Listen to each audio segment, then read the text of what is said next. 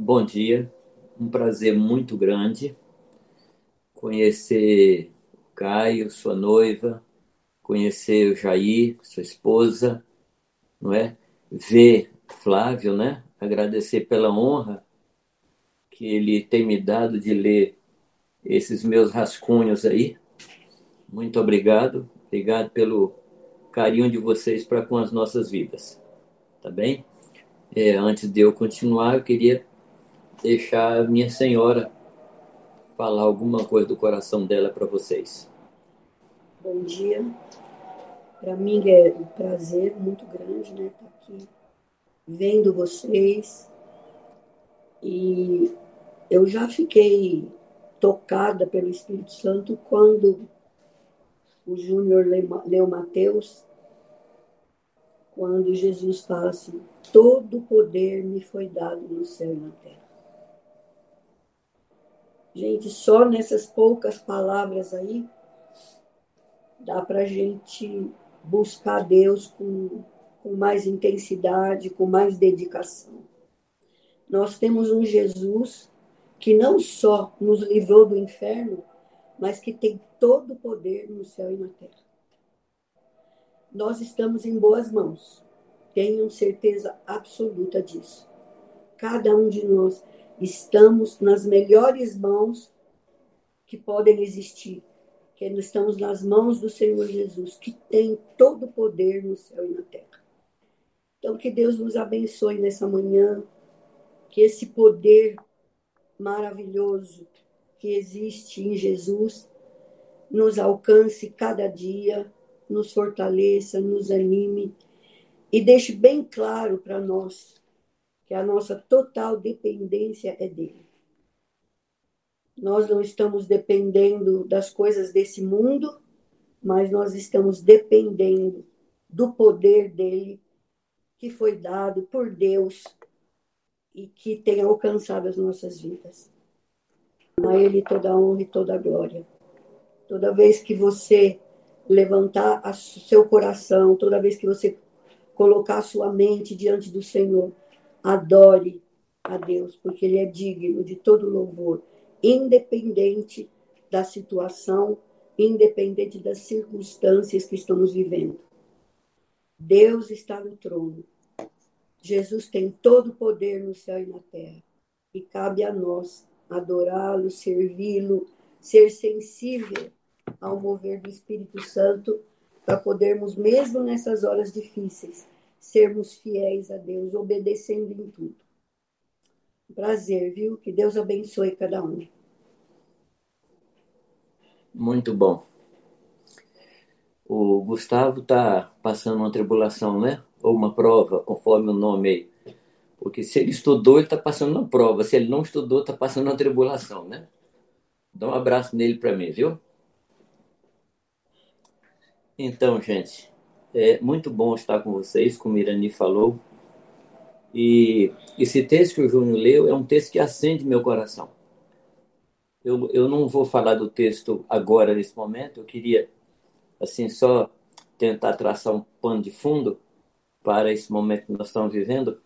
Mas eu queria me congratular, com o Jair, a esposa, porque no mês passado, Jair, o nosso genro e a nossa filha assumiram uma congregação é, na Inglaterra, em Harlow. Eles foram lá para ajudar uma congregação é, no evangelismo de trabalhadores portugueses que iam trabalhar lá na reforma de um aeroporto. E o que acontece? Os trabalhadores portugueses não foram porque foi vetada a, a reforma do aeroporto. E eles começaram a trabalhar na congregação com toda humildade, assim sofrendo muito, muito, muito, porque o imigrante, não é? O imigrante no, na Europa sofre muito, porque normalmente o nacional ele pensa que o imigrante vem para tomar o lugar. Então ele é muito maltratado, não é respeitado.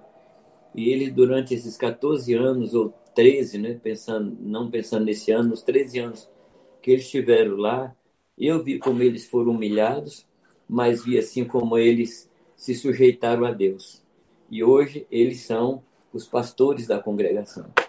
Deus os preparou, Deus os é, é deu dons para eles e hoje eles estão servindo lá de todo o coração, não é, é, é envolvidos integralmente. integralmente. Eles têm três filhos.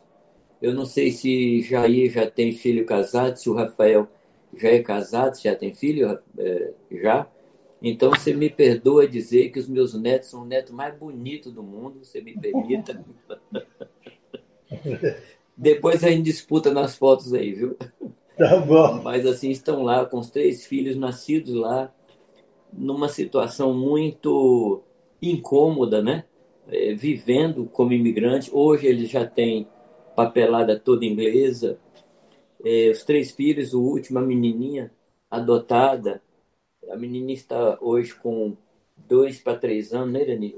Tem três. Três anos. E eles estão muito felizes. E eu digo que não há alegria maior do que ver os nossos filhos servindo ao Senhor. Uma alegria maior. É entendeu? Verdade. Dou graças a Deus e eu creio que vocês compreendem isso. E vocês, aí, esposa, vocês têm que.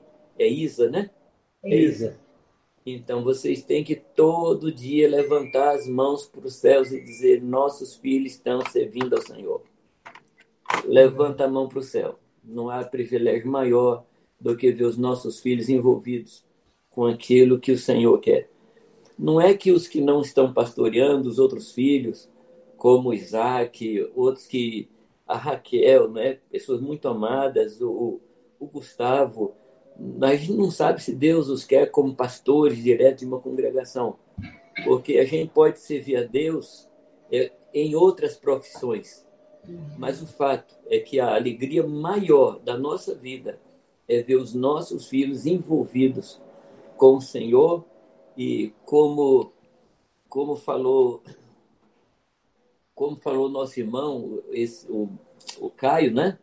Que está começando esse caminho, você pode ser uma bênção na sua profissão, servindo ao Senhor, não é? O Everton que fez uma escolha consciente, não olhando salário, não olhando os benefícios, mas procurando saber a vontade de Deus.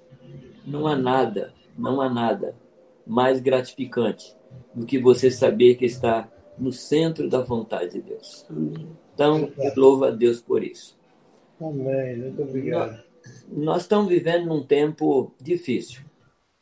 Agora, eu só quero lembrar vocês que esse não foi o tempo mais difícil da humanidade. A humanidade já passou por outras pragas, a humanidade já passou por situações de como a peste bubônica, que matou aí alguns milhões de pessoas, bem mais do que o que nós estamos sofrendo agora. E a igreja, ela sobreviveu. A igreja, ela passou por isso. Eu vou mandar para vocês depois uma palavra do é, do Lutero falando a respeito da peste bubônica e qual a atitude dele visitando ou não pessoas. Parece que alguém escrevendo sobre hoje. Eu vou mandar para vocês depois. Mas a igreja passou por muitas calamidades. A igreja na África passando pela ebola, a igreja na, na China passando pelas diversas gripes, né? naquela situação. E o Senhor Jesus foi muito claro quando ele disse que nesse mundo nós passaríamos por aflições. A gente não faz ideia de que qual intensidade, qual grau, qual tamanho da aflição. Mas ele avisou a gente que nós passaríamos por aflição. Então, a, a, o segredo para nós é buscar de Deus, Senhor, como é que eu passo por essa aflição? E qual o meu trabalho nessa aflição? Qual é a minha função nessa aflição? Porque a tendência nossa é entrar numa caverna, se proteger, pôr máscara, pôr escafandro e entrar numa caverna bem funda para não ser tocado por nada. Mas é isso que Deus quer? É isso que o Senhor deseja?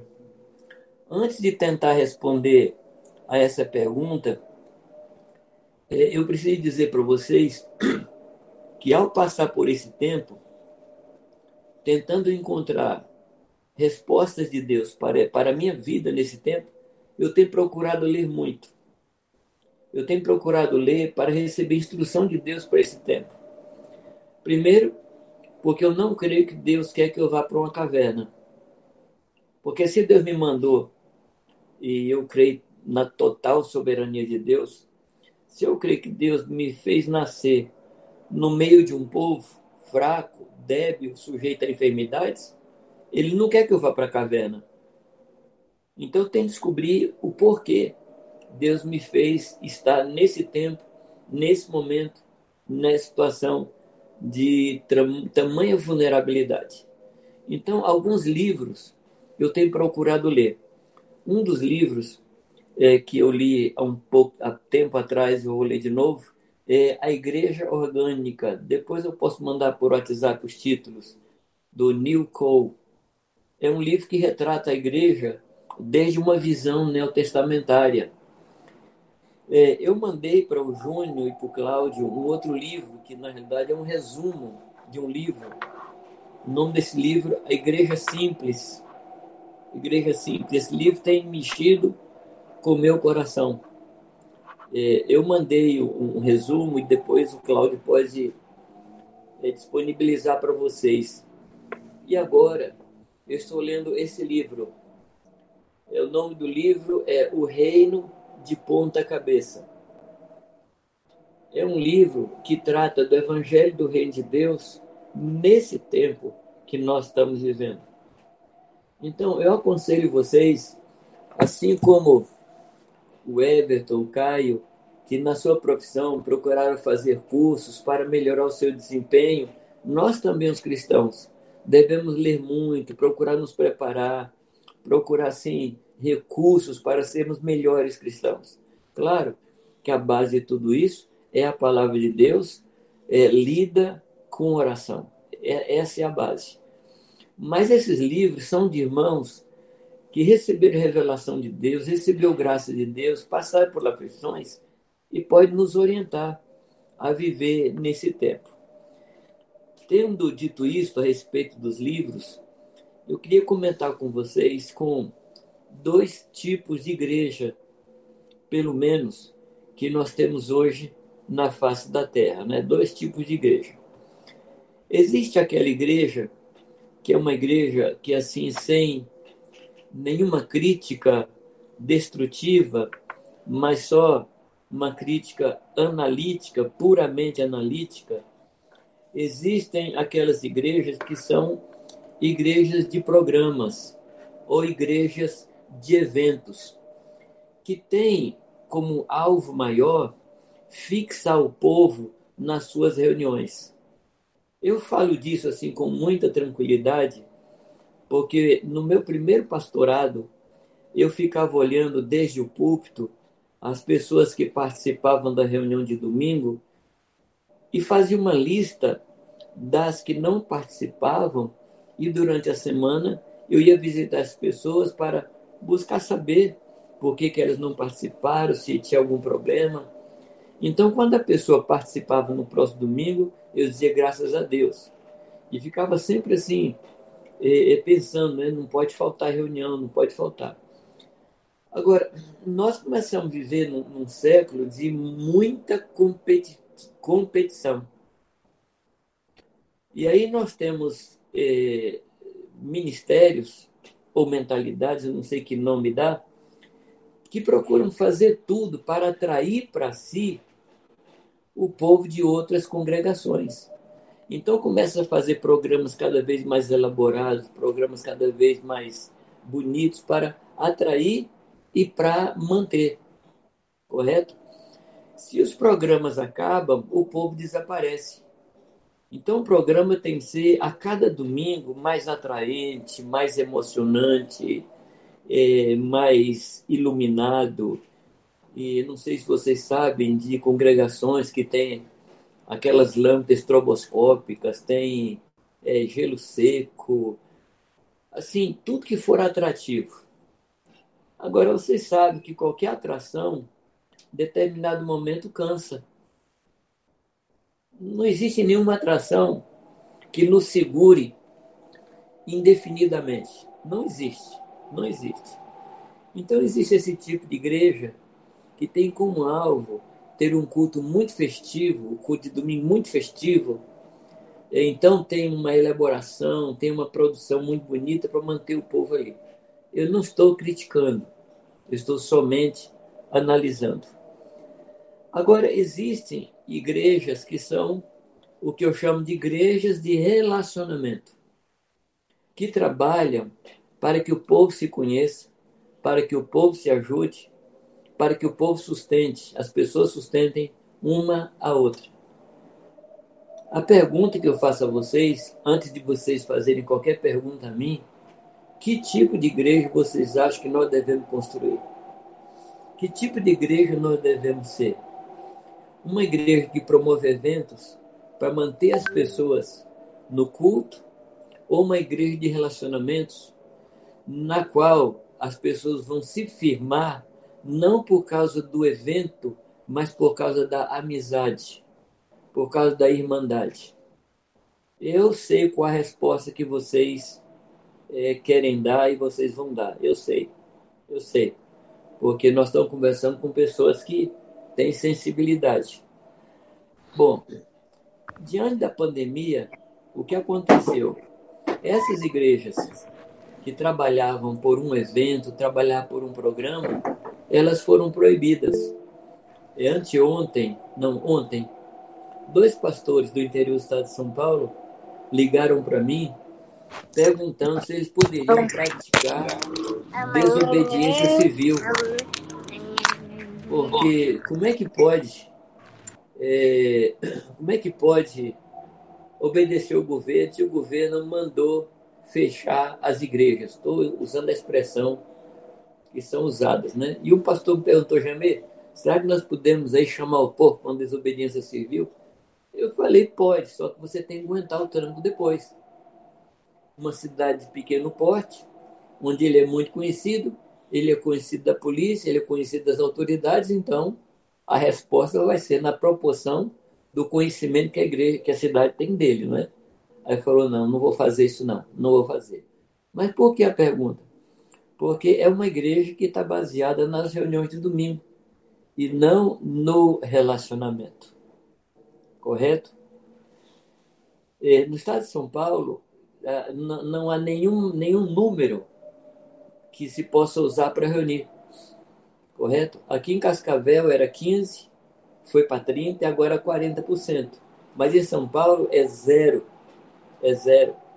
Você deve ter acompanhado é um padre rezando uma missa pela internet em Bariri e a prefeitura foi lá e mandou ele parar. Quer dizer, nem pela internet nem pela internet. Então vocês estão vendo o grau de loucura.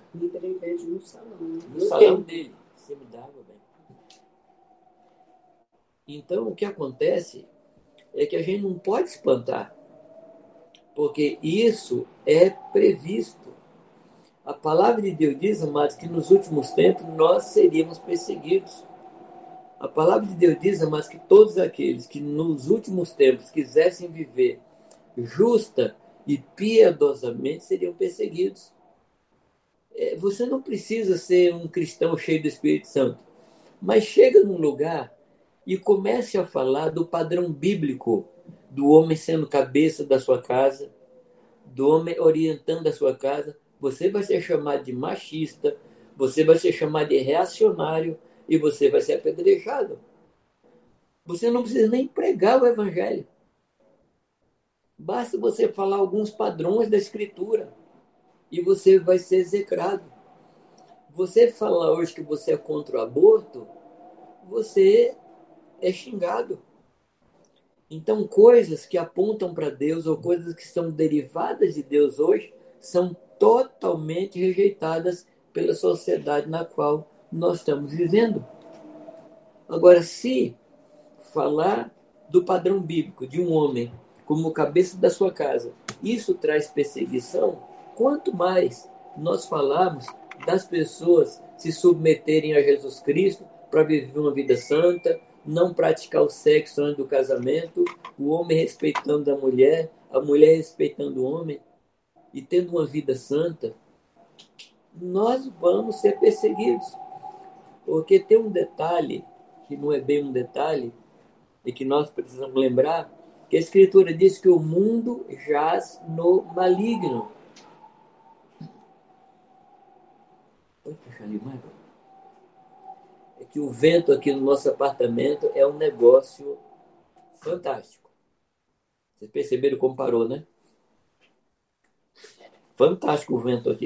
Não tinha um dedo aberto. Não tinha, não tinha um centímetro aberto.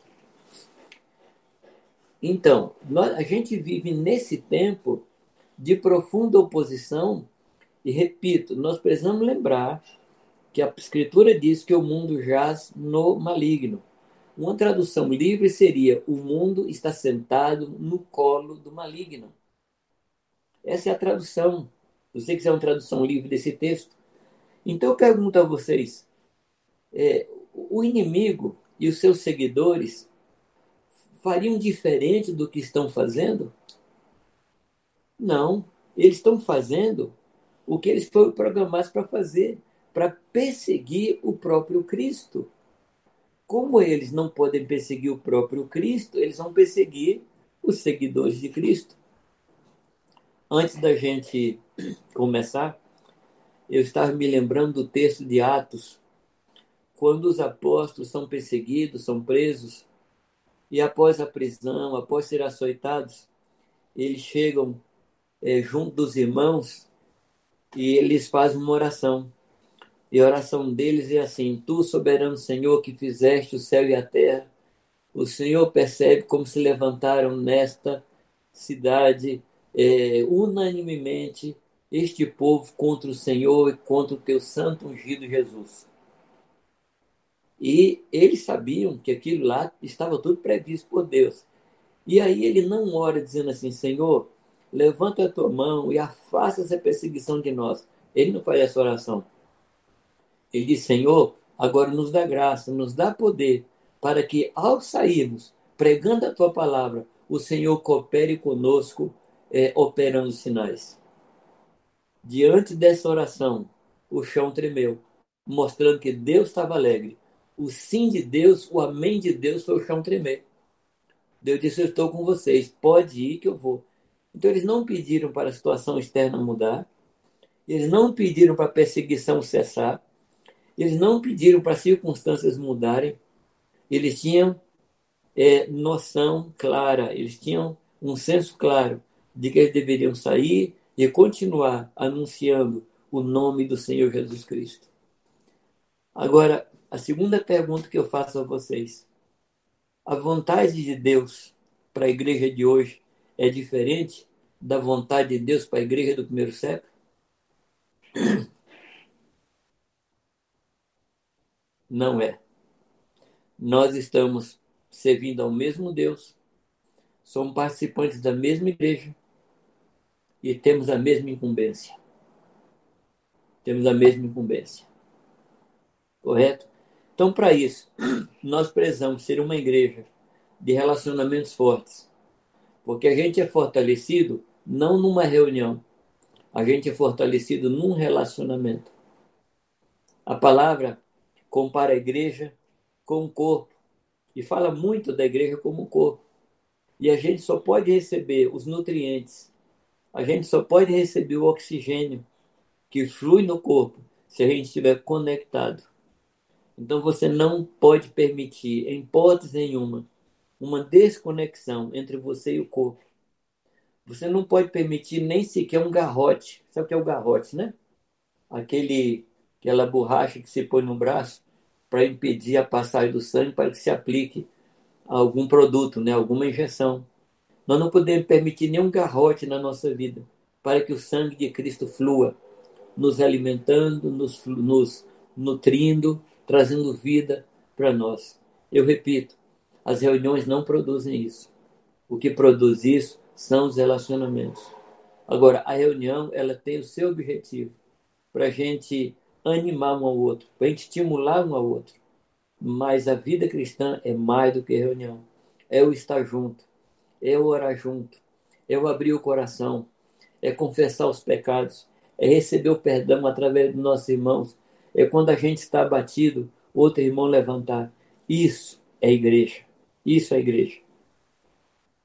Eu não estou falando que a gente deve acabar com as grandes reuniões. Não, se a gente puder voltar a ter reunião, eu louvo a Deus. Eu vou abraçar muita gente. Eu tenho saudade de abraçar.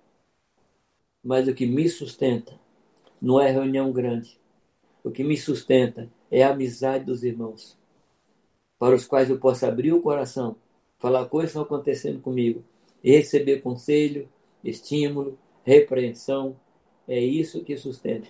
E eu creio que é esse tipo de igreja que Jesus quer levantar.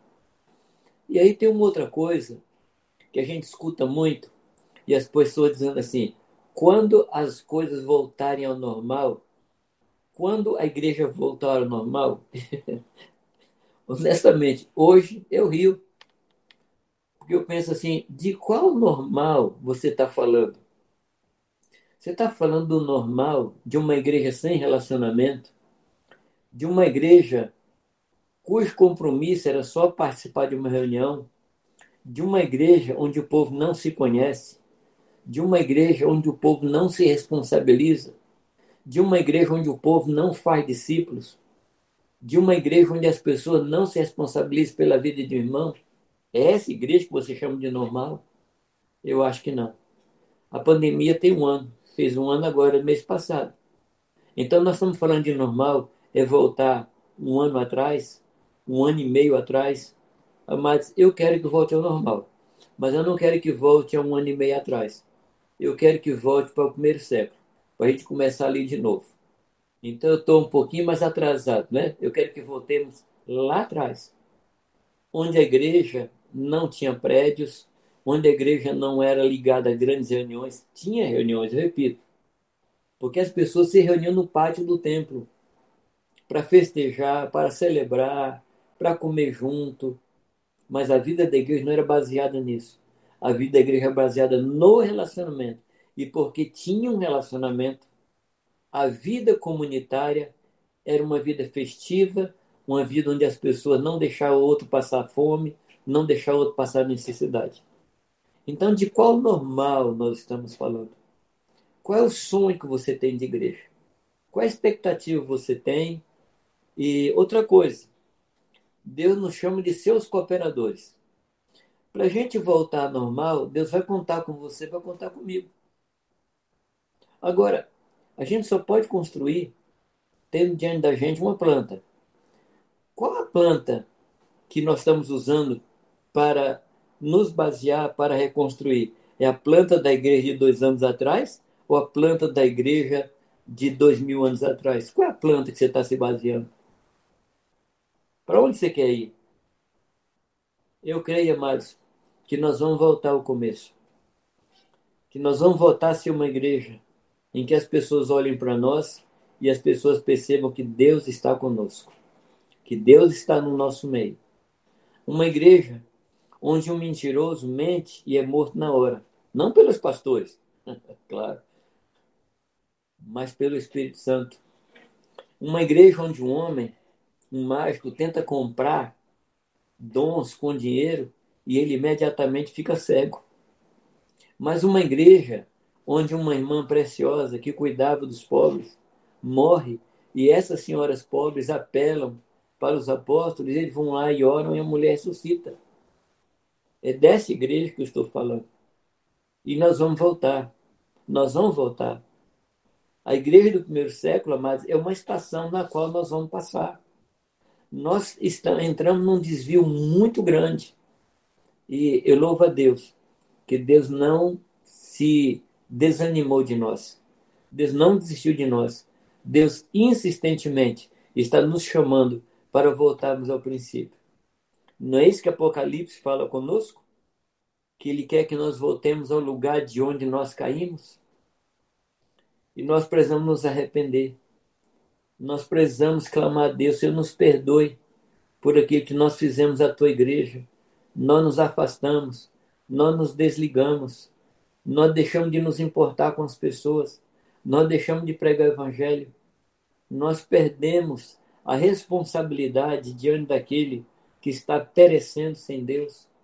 Que o Senhor nos perdoe, que o Senhor nos dê um profundo arrependimento. Estava tá conversando hoje cedo com um grupo, morreu um pastor, amigo nosso, e alguns pastores perguntavam: será que a gente não tem que orar pela ressurreição desse irmão? Porque Deus está querendo fazer sinais. Eu falei, meu irmão, a gente deve orar para Deus ressuscitar quando o nosso coração estiver cheio de compaixão pela viúva e pelos filhos. A gente deve orar pelos enfermos quando a gente estiver cheio de compaixão e sentir a dor que aquela pessoa está sentindo. Não é pelo mero sinal. Então eu sonho, Everton, Júnior, Jair, Caio, Flávio, é, é, eu oro a Deus, eu oro a Deus para que essa igreja volte uma igreja cheia de compaixão. Não a nossa compaixão, mas a compaixão do Espírito Santo através de nós. Que essa é a igreja que vai se levantar, que vai honrar o nome do Senhor. É essa igreja. Não é a igreja de eventos, não é a igreja de programas, mas é aquela igreja que reflete Cristo, que olha para um aleijado e diz assim: Olha, ouro e prata eu não tenho, mas o que eu tenho lhe dou. Em nome de Jesus Cristo, levanta e anda. Compaixão pelo perdido, compaixão pelo aleijado, compaixão pelo surdo, compaixão por aquele que é pobre e cheio de dinheiro. Tempos atrás, eu li uma palavra e a pessoa comentava a respeito de um, um milionário que havia morrido. E alguém no velório dele disse assim: pobre homem, só tinha dinheiro. Então, quando eu estou falando de compaixão, estou falando, falando desse pobre que está aí. Desse pobre que não tem Deus. Desse pobre que não conheceu o Senhor. Então, está nas nossas mãos. Está nas nossas mãos. Reconstruir essa igreja. Não é, Flávio? Você está lendo aí esse livro de Neemias e você deve já ter percebido que a, o caso aí não é a reconstrução de um muro, mas é a reconstrução de um povo. E nós somos hoje as pessoas que, no mesmo espírito de Neemias, nós precisamos restaurar essa igreja. Ah, mas quem sou eu? Não importa. Faz a sua parte. Dê 100%. Dê 100%. Não dê 90% não deu 80%, dizendo, eu estou dando 80% porque o outro está dando 60%. Não pense que isso vai livrar você de um juízo de Deus. De 100%. Ah, mas eu tenho tão pouquinho. De 100% do seu pouquinho. Visita. Seu irmão está sofrendo, visita, vai lá, escuta. Você não tem nenhuma palavra para dar, chora com ele. Chora com ele. Ser participante do sofrimento dos santos é o que a palavra nos ensina. Mas essa é a igreja que eu sonho. E eu creio que vocês sonham também com essa igreja. É trabalhoso? Claro que é trabalhoso. Claro.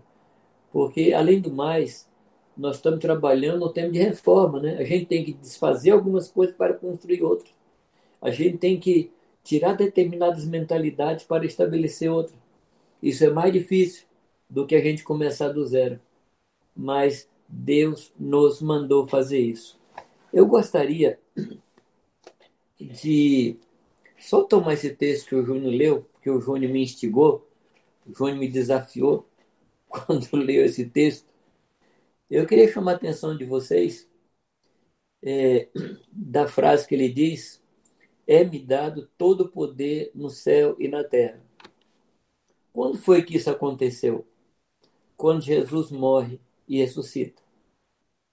Quando ele morre e ressuscita. Aí você pergunta: peraí, Jesus havia perdido o poder?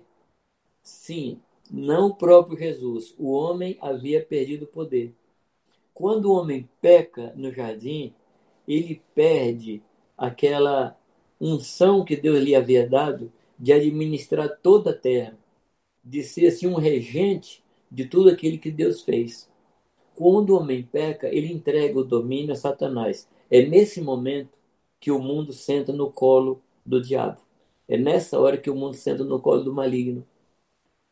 E Jesus Cristo, ele é chamado de último Adão, porque ele encerra toda uma história de rebelião.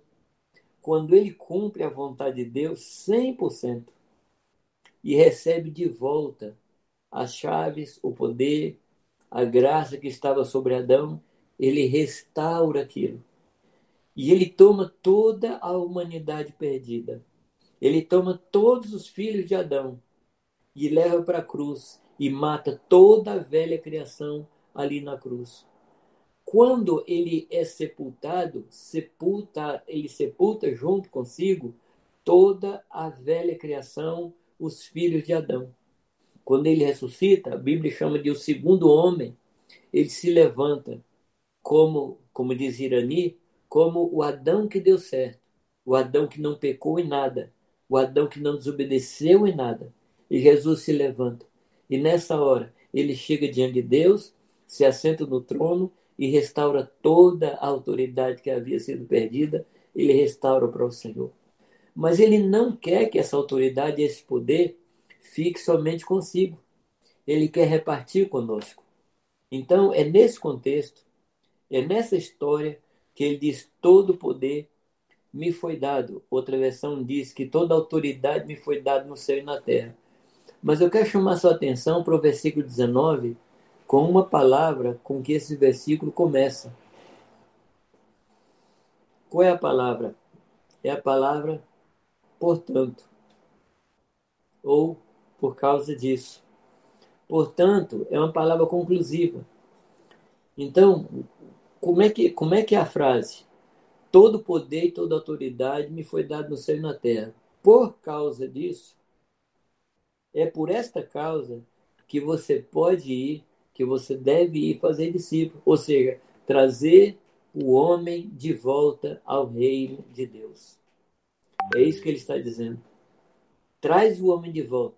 O homem saiu do reino de Deus. Todo sofrimento que nós temos hoje é porque o homem saiu do reino de Deus. Nós somos criados, meus amados, para viver no jardim. Nós somos criados para viver no paraíso. Deus nos colocou no paraíso, mas o pecado nos expulsou do paraíso. O pecado nos afastou de Deus. E a vontade de Deus é trazer a gente de volta para o reino dele. E o reino dele não é um reino anárquico, é até, é até difícil juntar essas coisas, reino e anarquia, né? Não é uma república democrática cristã. Não, é reino, o reino de Deus. Então, quando a gente volta para o reino de Deus, a gente volta para fazer a vontade do Senhor. Em toda a vida de Jesus, toda a vida de Jesus, ele viveu dentro do reino de Deus. Correto? Ele disse assim: tudo que eu falo, eu falo porque eu ouvi o Pai falar. Tudo que eu faço, eu só faço aquilo que vi meu Pai fazer. Então, toda a vida de Jesus Cristo foi regida pelo seu Pai. E é esse tipo de vida que Deus quer que a gente tenha. Quando Ele nos ensina a orar, o que, que Ele fala? É, venha o teu reino, venha o teu reino. E qual é a demonstração do reino de Deus em nossa vida?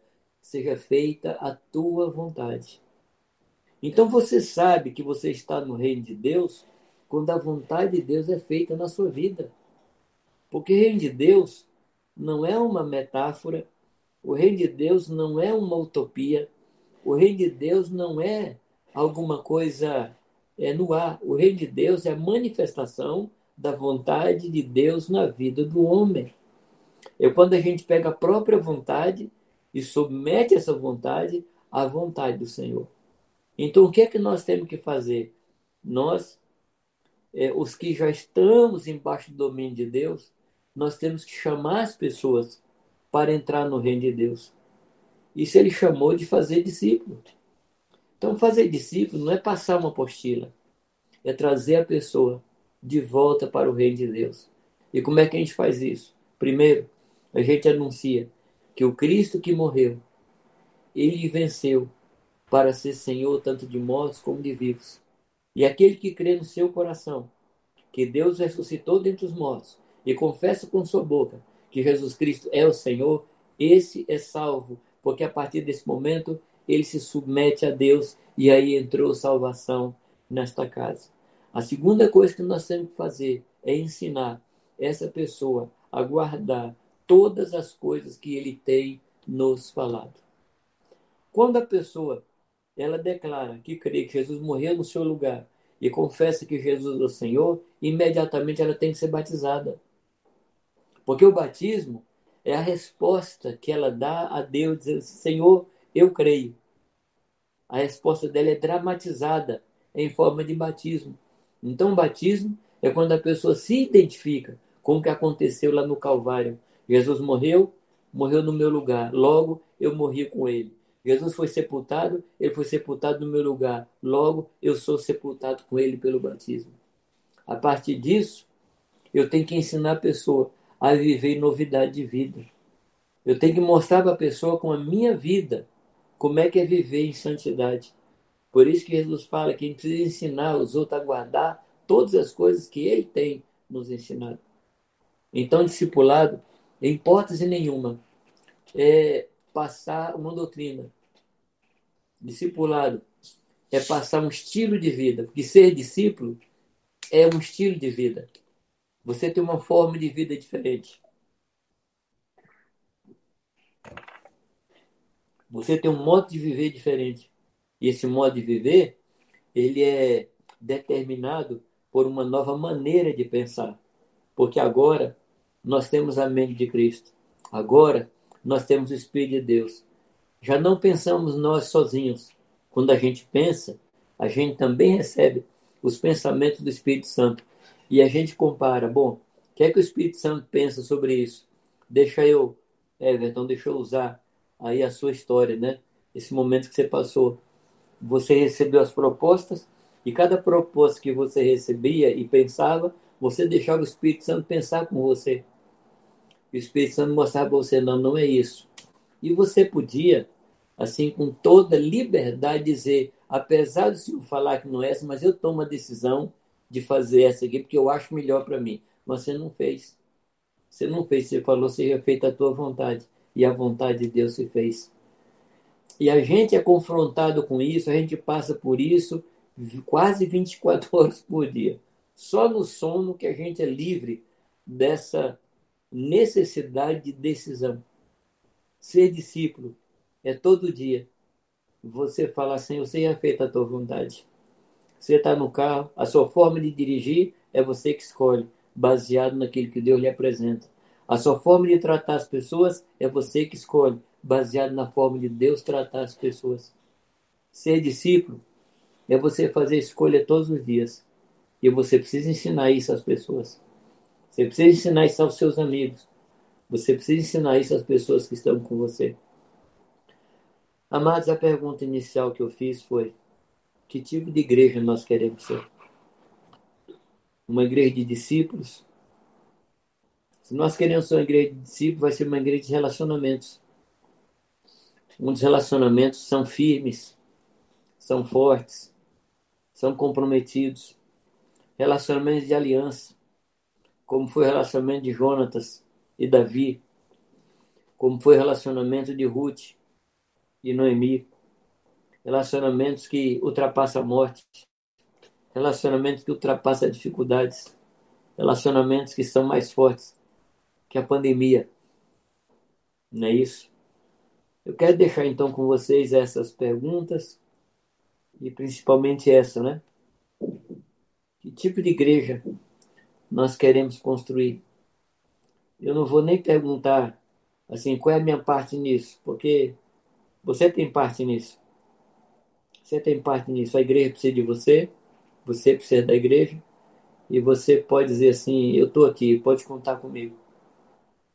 Com o pouco que eu sou, com o mínimo que eu tenho, mas podem contar comigo, 100%. Essa igreja que Deus quer. Que Deus abençoe vocês.